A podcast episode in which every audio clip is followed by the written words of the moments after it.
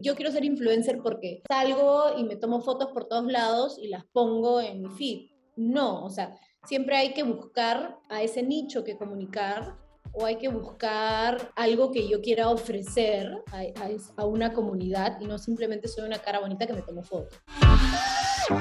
Hola chickers, yo soy Sole y les doy la bienvenida a Pinchic el podcast, un espacio en donde queremos inspirarte a sacar la mejor versión de ti misma. Antes de empezar, quiero conversar contigo acerca de la situación actual en nuestro país. Es cierto que el Perú está atravesando por un momento muy difícil, pero lo que nos toca como ciudadanas es seguir trabajando y seguir adelante. Hoy más que nunca es importante mantener la calma y la fortaleza. Por eso, hoy tenemos un nuevo episodio, uno que es ideal para todas las emprendedoras que siguen este podcast. Nuestra invitada es Melissa Valencia, CEO de Influencers Connect, agencia que trabaja con celebridades y con las influencers más top y que ves por todos lados. Melissa nos cuenta por qué las marcas deben considerar el marketing de influencers y además nos cuenta verdaderamente cómo es el trabajo de una creadora de contenidos y por supuesto cómo lidian con el hate, algo que estoy segura muchos de ustedes quieren saber. Ahora, antes de ir con el episodio, quiero pedirte un gran favor. Ayúdame a que más personas escuchen este podcast. Compártelo en tus stories, suscríbete y si puedes deja un review. Esto en serio hace muchísimo para que puedas seguir con este proyecto. De paso que si lo compartes en Instagram podemos charlar un ratito por DM. Bueno, ahora sí, vamos con el episodio de hoy. Melissa, antes de empezar, cuéntanos sobre ti y cuéntanos qué hacías antes de lo que haces ahora y explícanos un poco también qué es lo que haces. Hola Sole, gracias por la invitación. Estoy súper feliz, de hecho es mi primer podcast y me siento demasiado dichosa de, la invitación. Eh, soy Melissa Valencia, fundadora de Influencers Connect, que es una agencia de marketing de influencers. Eh, antes de tener esta agencia trabajé bastante tiempo, 12 años en una compañía de belleza que quería muchísimo. De hecho, me enseñaron eh, bastantes cosas de las que ahora sé como, como, como es una compañía grande, uno empieza desde abajo, ¿no? Empecé como practicante y fui creciendo en la compañía. Y algo súper... Eh, que me ayudó un montón fue que empecé a trabajar con celebridades. Trabajaba en marketing y publicidad, y yo estudié comunicaciones. Y bueno, nada, empezamos a trabajar con celebridades, con todo este boom de que la influencia venía entre este gran celebrity, que la gente confiaba y creía, y era pues, ¿no? El mega boom, tener a una celebridad. Trabajábamos con William Levy, me acuerdo, Ana de la Reguera, muchas celebridades este, del mundo, pues de, la, a la audiencia que nosotros íbamos, pero empezó también a generarse, bueno, estoy hablándote del año 2014, ni me acuerdo ya, o sea, más, menos, 2008 creo, 2008. Y bueno, y empezó el tema de también, este, de qué está pasando, ¿no? Hay una chica de, que, que, no sale en la televisión, que no la conocen, hace un contenido en un baño eh, recomendando sus productos de maquillaje y funciona exactamente igual que un comercial con un celebrity. O sea, ¿qué está pasando en el mundo? ¿no? Entonces empezaron a, verse estos, estos personajes de generadores de contenido y empezaron a hacerse pues estos grupos de buscar a gente eh, que, le, que se afina a la marca y empezamos a, descubrir lo que era... Eh, los influencers que se llamaban bloggers, ¿no? O sea, bueno, tenían un blog, por eso los llamaban bloggers en ese, en ese momento, y empezamos a identificar de varios países, porque yo trabajaba con varios países, entonces, y empecé a encontrar otros países que estaban mucho más desarrollados que Perú y dije, me encanta, me encanta esto, o sea, yo no soy de hablar así en cámaras, pero dije, me encanta como para construir sobre esto, porque siento que siempre un trabajo que es con las personas es como mucho más enriquecedor, ¿no? O sea, este marketing es con las personas, entonces es, eh, y me enamoré, me enamoré del marketing de influencers, o sea, me encantó y, y en el 2018 me despiden de la compañía por una reestructuración y yo dije, es mi momento. Yo ya lo venía pensando, ya era como, ya quiero, quiero, y, y hablaba con unos amigos que hacían lo mismo en Colombia, de hecho postulé, esto es súper gracioso, a una agencia en Chile, ya que ni mi esposo sabe, porque de hecho yo era como que cojo mis cosas y me voy a Chile, de, de influencers, porque me encantaba el tema y, ya estaba en entrevistas y, todo, y al final no se dio, porque era un tema, el traslado y todo, y, dije, no, ya, tiene que ser acá. hecho, le escribí a agencias peruanas como para trabajar ahí, o sea, antes de lanzarme a, esto, y tampoco se dio. Al final dije, no, ya sabes que este es mi momento, me mando y no sé qué, y abrí Influencers Connect en el 2019. Y de hecho hemos crecido un montón, estoy súper feliz con, con la agencia y con haber dado ese salto y atreverme, ¿no? Es como si casi todas las señales del universo hubiera confabulado para que lo hagas tú sola, prácticamente.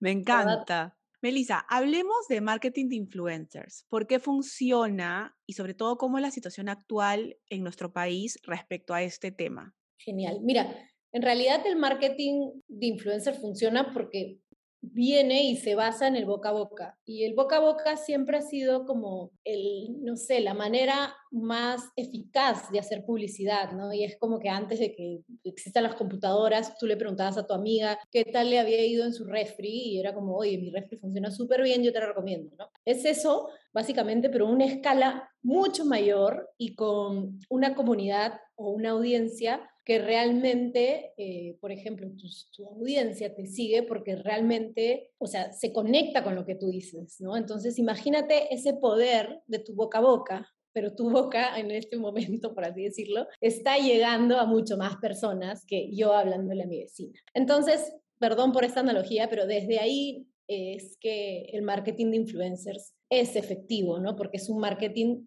de personas. Es un marketing que se genera de una manera mucho más real, por así decirlo, no porque no, porque no se ha pagado ni nada, sino es algo mucho más real y parte de las experiencias y los conocimientos de las personas. Entonces, por ahí que la credibilidad es el punto, pling, yo le creo, por ende, yo lo consumo. Punto número uno, por lo que funciona. Por otro lado, hemos visto ya desde hace una tendencia desde hace cinco años, pero ya es clarísima, que ya la publicidad migró a digital, ¿no? Entonces, 100% digital. De hecho, yo veía, no me acuerdo presupuestos que en, televisión pues se iba el 70%, el 30%, el 10% de vía pública, 5% a radios y dejaban pues el 8% digital, ¿no? Ahora esto ha cambiado totalmente y ya las marcas están apostando donde está la gente, ¿no? Ya la gente no ve televisión, la gente está en digital. Entonces, dentro de esto, de este digital, hay unos agentes que funcionan súper bien, que son los generadores de contenido, que te funcionan mucho mejor que ver un, Google Ad, ¿no? O sea, ¿a quién le vas a creer más? Al Google que me, me, sale, yo estoy leyendo una cosa, este, una, no sé, estoy leyendo el comercio, y yo estoy enfocada en una noticia y me sale un ad, es totalmente diferente a cuando yo estoy consumiendo una influencer que me encanta y me sale un ad, porque finalmente es una publicidad lo que está haciendo. Eh, entonces de ahí es como que parte es, este tema, ¿no? Que parte realmente el, oye, eh, yo consumo, la sigo, de hecho yo te sigo y cuando haces una publicidad, yo te creo, ¿me entiendes? Porque realmente sé en base, y hay influencers e influencers, o sea, no digo que a todo el mundo le crea cuando hace una publicidad. En realidad es súper efectivo, ¿no? Porque no por un tema de costos por impacto, que también, pero no quiero llegar como a este, a este, a este punto tan como cuantitativo, sino por un tema de credibilidad, de relevancia, ¿no? O sea, ¿qué diferencia hay que, no sé, eh, una marca de belleza publicite en un canal de televisión o en un programa a que haga una publicidad realmente en una persona que la audiencia la sigue porque consume belleza. Entonces es totalmente directo a la vena. Y es que tú te preguntas, y espero que los que estén escuchando este podcast viendo, digan, o sea, ¿hace cuánto que no compro algo porque lo vi en una revista o en la televisión o en una vaya, ¿no? Una vía pública? Lo compro porque lo escuché en, eh, viendo Instagram, porque lo escuché este, en, en YouTube o lo vi o busqué, ¿no? Yo voy a las redes sociales a buscar algo.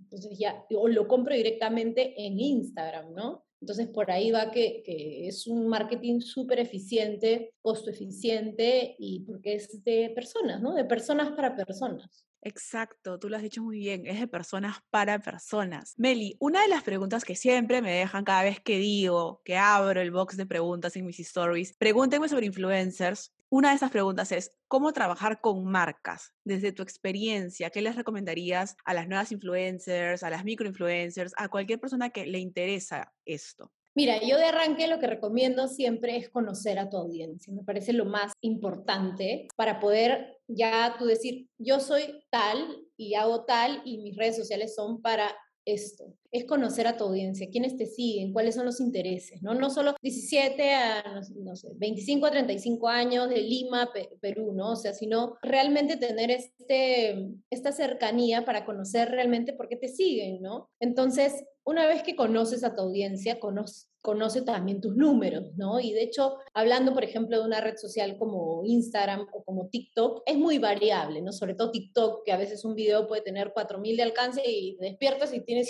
150.000 de reproducciones, perdón. Entonces es como, ah, porque hay tendencias, hay virales, pero en general, eh, creo que es muy importante conocer tus números y conocer tu quali, ¿no? Como cualquier tema de marketing, tu quali, conocerlo bien, ¿no? Conocer cuánto alcance yo llego, eh, cuántos son mis posteos, qué tan generador de contenido soy, porque yo siempre le digo a la gente, o sea, no es que yo quiero ser influencer porque salgo y me tomo fotos por todos lados y las pongo en mi feed. No, o sea, siempre hay que buscar a ese nicho que comunicar o hay que buscar algo que yo quiera ofrecer a, a, una comunidad y no simplemente soy una cara bonita que me tomo fotos, ¿no? Entonces es muy importante eh, trabajarlo de esa manera porque si no nunca, nunca vas a poder trabajar con marcas, ¿no? Es como generar un contenido que sea para las marcas. Por ejemplo, yo a mí me encanta el vino, ¿ya? Entonces yo, por ejemplo, voy a, quiero ser un influencer de vino, sé que mi audiencia toma vino, pero yo no voy a salir fotos de vinos o tomando vino, no. Voy a estudiar, voy a ver qué es lo que quiere la audiencia, voy a conocer las cepas, voy a desarrollar contenidos especialmente para esta audiencia. ¿Me entiendes? Es como, entonces, una vez que ya estás situada en eso, es decir, sabes cuál es tu audiencia, sabes a qué nicho vas a ir, sabes que vas a generar contenido, ya es por ahí donde uno puede empezar a buscar una marca. Yo siempre digo, haces tu media kit, es súper importante empezar con un, un, PPT, un PDF presentándote, ¿no? ¿Quién eres? Soy este, Melisa Valencia, eh, mi comunidad son mujeres de 25 a 45 años, a las que les gustan los emprendimientos, que sueñan con poder alcanzar eh, la independencia económica, estoy hablando cualquier cosa, ¿no? Esa es mi audiencia y eh, yo quiero hablar sobre vinos.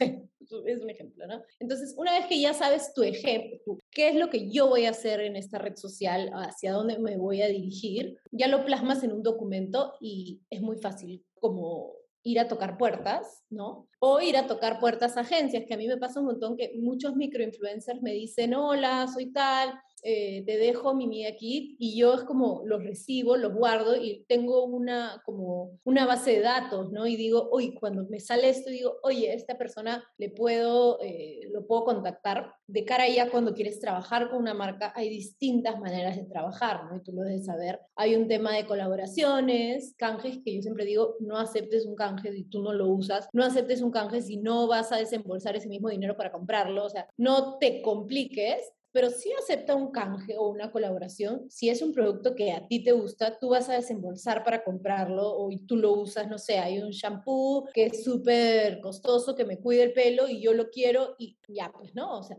pero tampoco aceptes un canje si es que tú vas a desarrollar una inversión para hacer el contenido también, ¿no? Entonces, ahí va eh, muchos temas cuando me preguntan eh, si aceptar o no eh, el canje. Y otro tema también para trabajar con marcas es obviamente el, el tema de el presupuesto, ¿no? De cómo hacer mi presupuesto. Y yo creo en muchas cosas. Creo que uno de los principales es eh, obviamente la relevancia, ¿no? Porque no veas seguidores. O sea, el seguidor puede ser, puede haber una persona de, no sé, dos millones de seguidores, pero no va a tener la misma relevancia que una persona de 100 mil seguidores sobre tu producto, ¿no? Entonces, eh, más que todo, mira la relevancia que puedes tener en este nicho o en esta comunidad. Por ejemplo, no sé, hay comunidades super golf, un golfista puede cobrar mucho más que un influencer de lifestyle porque no hay influencers de golf, ¿me entiendes? Entonces depende mucho de eso. Y eh, mira también tus números, ¿no? Tu alcance, que de hecho es tu interacción, que, que de hecho la relevancia para mí me parece más importante que estos números, pero igual se tienen que ver para poder fijar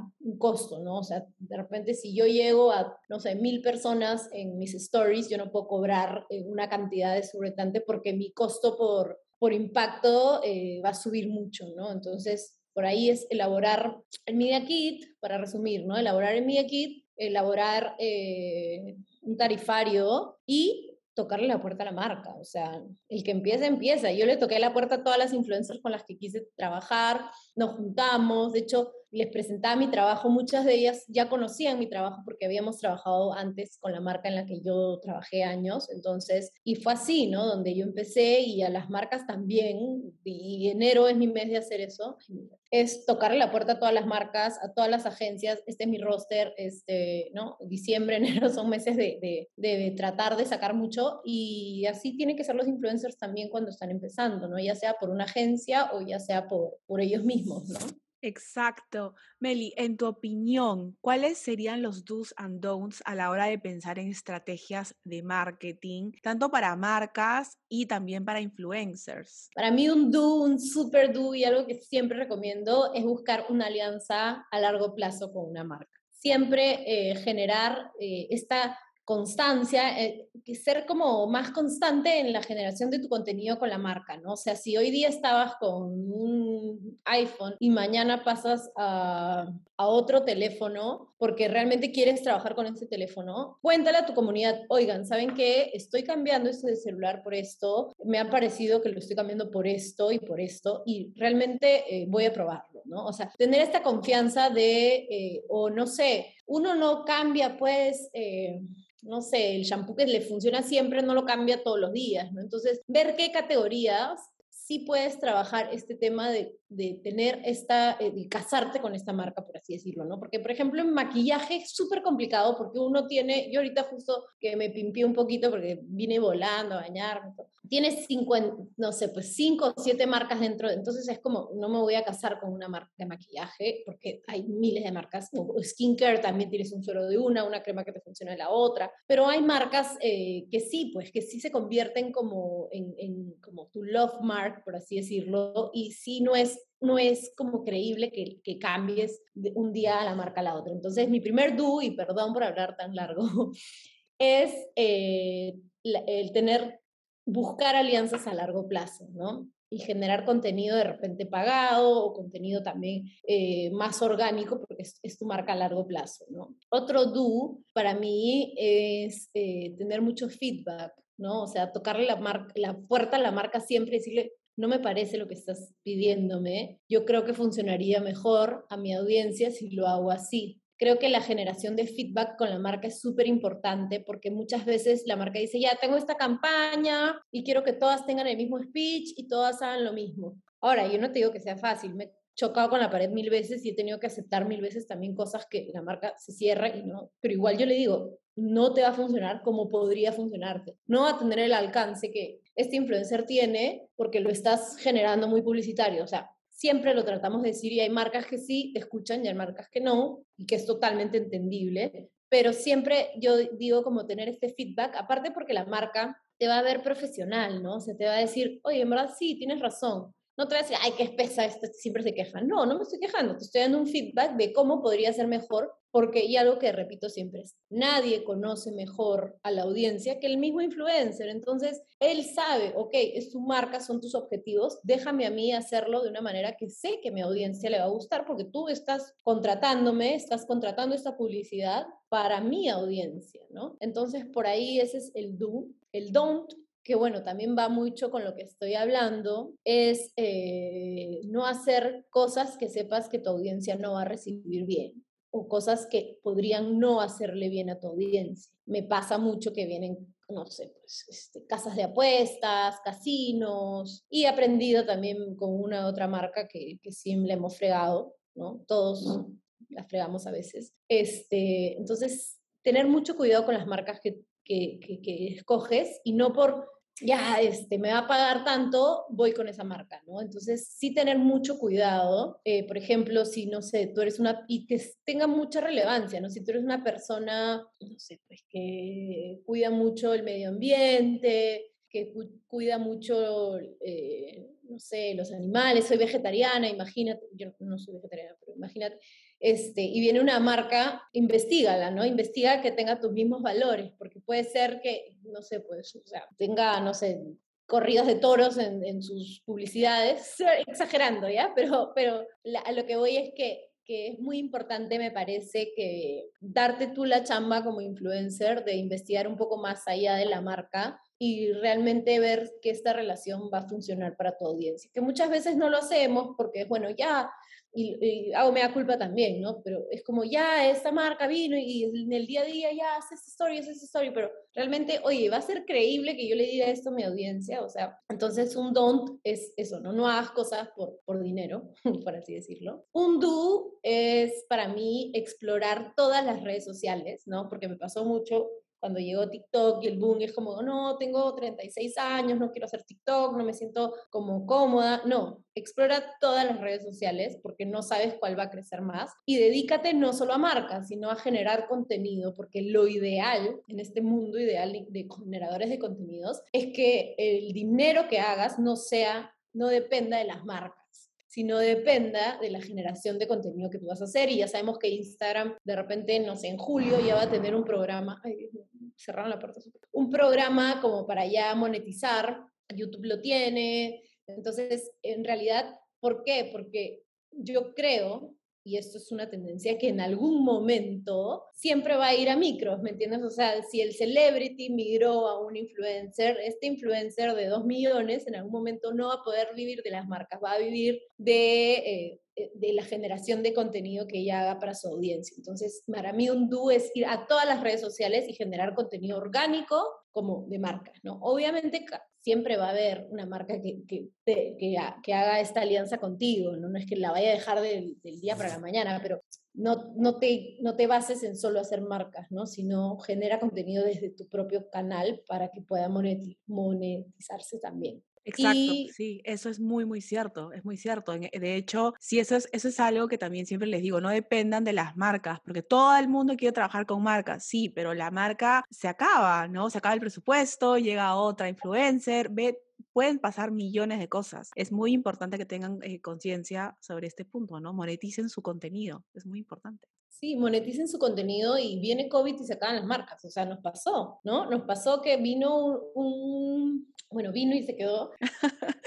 un virus terrible y nos puso en jaque mate a todos. O sea, ninguna marca me dijo, Melissa, sigue nuestro presupuesto. Y yo tenía que pagar una empresa, tenía que pagar a los chicos. Entonces, fue duro para todos, pero, pero si un influencer eh, genera contenido, por ejemplo, en YouTube, YouTube siempre va a tener pauta, ¿me entiendes? O sea, entonces es como no te quedes en trabajar para las marcas y bueno, y tú también ya lo sabes, es, y genera un branding tuyo, ¿no? O sea, empiezas a sacar tu marca propia, colecciones, todo lo que te genere algún eh, adicional. Y yo también con la pandemia aprendí es que nunca te quedes con algo nada más, ¿no? O sea, siempre ten otras cosas. Entonces, mi dúo sería por ahí ese, ¿no? Buenísimo. Meli, yo creo que muchas queremos saber, yo ya más o menos me imagino, pero yo sé que las chicas lo quieren escuchar. ¿Cómo es ser manager? ¿Cómo es ser representante de influencer? Cuéntanos todo lo que se puede contar, obviamente, pero en especial aprovecho también para pedirte que seas sincera con la cantidad de trabajo que tenemos los creadores de contenido, porque no es solamente salir a hacer stories y de ahí tirarme a ver tele todo el día, que es algo que mucha gente malinterpreta. Yo quisiera que tú desde tu punto de vista, desde tu posición, lo expliques al mundo. Sí, no, no, de verdad que yo siempre digo, ¿no? Es un trabajo 24/7, estar, eh, que no necesariamente todo el mundo lo puede hacer, ¿no? Porque mucha gente dice, ah, influencer, ah, regalan todo, ah, qué bien, cero, o sea, de verdad, yo por lo menos soy, soy manager porque yo no podría hacerlo, porque me parece eh, un trabajo demasiado demandante, ¿no? Esa es la palabra. O sea, yo cuando quiero tiro mi celular y, no, no, pero no se puede. Entonces, y yo siempre hago como el símil de cuando tú hacías un video antes de que existan los generadores de, contenido. Tenías a un guionista, a una preproductora, ¿no? Que el guionista aportaba la idea, ¿no? Diseñaba la idea, una productora que hacía realidad la idea, ya tú necesitas este vestido, ¿no? Necesitas este fondo, necesitas este tema y vas a abordarlo así, todas estas cosas, a una persona que grababa, a un editor y finalmente el, bueno, el, el, talento, la persona que grababa esto, y todo esto se convertía en una pieza publicitaria. Y eso que no he contado a las 25 o 35 personas que hay detrás, ¿no? El asistente, script. Ya, eso es un, en una persona, ¿no? O sea, en un generador de contenido, tener que ah, hacer de guionista, ¿no? O sea, crear el contenido, oye, buscar inspiración, ver qué temas voy a generar, eso te quita un montón de tiempo producir y organizar tu contenido. Te quita muchísimo tiempo también, porque tú tienes que saber, oye, este contenido, ¿cómo lo voy a hacer? ¿Dónde lo encuentro? Generar las sesiones de fotos. Y hay un equipo atrás, no digo que todo el mundo lo haga solo, ¿no? Pero igual eh, eh, el influencer o la generadora de contenido llega a ser ese uno que tiene que liderar todo, ¿no? Entonces es súper es, abrumador y también tiene que anticiparse, ¿no? O sea, tiene que tener como eh, un cronograma definido de todas las cosas que tiene que hacer tiene que también eh, buscar de dónde generar el contenido. Entonces, oye, yo soy, no sé, un influencer de comida, tengo que ir, buscar a dónde voy a ir, o sea, eh, investigar el mercado, estos restaurantes son buenos o no, o sea, y hay todo un como un alrededor de cosas que uno tiene que cumplir para generar ese contenido. No es como que me grabé y ya, ¿no? De hecho, también hay el tema de asistir a las reuniones, de brifear y todo que, que quita tiempo. Yo como manager lo que he aprendido y, me ha costado, bueno, un, un, un montón es tener mucha paciencia también con las marcas y con los influencers, ser como la mediadora, ¿no? De entre, entre ambos, porque, y también saber hasta qué punto yo puedo exigir al influencer. Ya conozco a los con los que trabajo y, también trabajamos con todo el mercado, o sea, no necesariamente con los que representamos, también hay. Saber hasta qué punto se puede exigir y no, o sea, cuándo decir basta, porque ¿qué pasa? Al estar tan expuesta y al estar con tanto trabajo, hay veces que es bueno tener un pare, ¿no? Entonces yo es como, ya tienes que hacer esto, tienes que hacer esto. Entonces, no, ya aprendí a que hay momentos en que yo prefiero, puede venir una marca y decirme, oye, esto necesito, y yo prefiero decir que no antes de exponer porque sé que tiene dos marcas ese día o sé que tiene, no sé, la misma marca, ¿no? Entonces he aprendido mucho el tema de paciencia, de poder eh, mediar entre las marcas. He aprendido eh, a decir que no, que era algo que yo no decía que no, entonces era quiero hacerlo, quiero hacerlo y, y uno no puede, pues no se puede dar abasto a tener un equipo. De hecho, el seguir un cronograma no es fácil, no es nada fácil y seguir el cronograma de todos los chicos no es fácil, las aprobaciones, porque no es que se sube una story y ya, ¿no? O sea, hay, hay muchas marcas en las cuales te piden aprobaciones, te piden volver a hacerlo, hasta qué punto si está en el brief o no, también, ¿no? O sea, porque voy a hacer algo que no me dijiste que haga y lo tengo que volver a hacer. Entonces, creo que, creo que sí, creo que es un trabajo muy demandante creo que es 24/7. De hecho, eh, mucha gente me dice, oye, pero tú tienes esta agencia, tú como Melissa Valencia deberías empezar a generar contenido, a darle, porque yo digo, no hay forma, no hay forma alguna, o sea, yo no tengo el, no podría, porque para hacer esto, para generar contenido necesitas tiempo, necesitas eh, tener una, como te decía, ¿no? Organizarte, poder generar el contenido organizado, tener eh, el guion, la preproducción, entonces de verdad que, que es un trabajo muy demandante, nada es de gratis, ¿no? Porque creo que ahora lo, lo más valioso es el tiempo, ¿no? De una persona. Entonces, cada story está grabando de repente unos cinco o seis antes para que sí pueda decir lo que te han pedido que digas y salga exacto. Una foto puede traer muchísimas fotos eh, antes, un video ya ni qué decir, ¿no? Horas de trabajo para un video. Entonces, sí creo que hay todo un mundo detrás eh, y es un trabajo, es una publicidad, ¿no? O sea, una, una página doble en una revista Somos costaba 10 mil soles, creo, era carísimo publicar, entonces es una publicidad, entonces se tiene que ser respetado como cualquier publicidad, ¿no? Porque a mí sí me afecta cuando la gente dice, me pasa con influencers muy orgánicas, ¿ya? O sea, que trabajo con influencers que son muy orgánicas, entonces hacen publicidad y es como, ay, ¿por qué estás haciendo esa publicidad? ¿No? O sea, ¿por qué haces publicidad? Es mi trabajo. Exacto, exacto, es mi trabajo. Eso es algo que la audiencia, no la comunidad debería entender. O sea, yo no vivo simplemente de mostrarte mi día a día, ¿no? Esto es parte de, ¿no? ¿no? No vivo simplemente de stories y de fotos. Sería increíble, pero no es así, ¿no? Eso yo creo que, que, que deben tener en cuenta que es parte, es parte de, tu trabajo. ¿No? Y sabes qué? Siento que el Perú es un país que juzga mucho. Sí no pasa con otros países, no pasa con España, pues, o sea, no pasa con Colombia, no pasa con México. El Perú, no sé, tiene una como, no sé, mujeres y hombres, te digo, que juzgan muchísimo a, a los influencers porque no sé, trabajan como cualquier otra persona. Exacto. Yo creo que lo que pasa es que no se entiende muy bien el trabajo no se entiende muy bien de qué, qué, se hace. O sea, veo en otros mercados que sí, también hay influencers que están mal vistos, etc., porque tienen muchos escándalos, pero yo creo que acá se incentiva más, o al menos se intensifica más, porque somos una sociedad lamentablemente muy juiciosa y muy prejuiciosa, ¿no? Entonces tú ves y dices, ay, ella o sea, se la pasa haciendo stories y viajando, pero tú no sabes todo lo que es trabajar en un viaje y irte de viaje con tal marca y, o sea, no disfrutas el viaje, no ves nada, ¿no?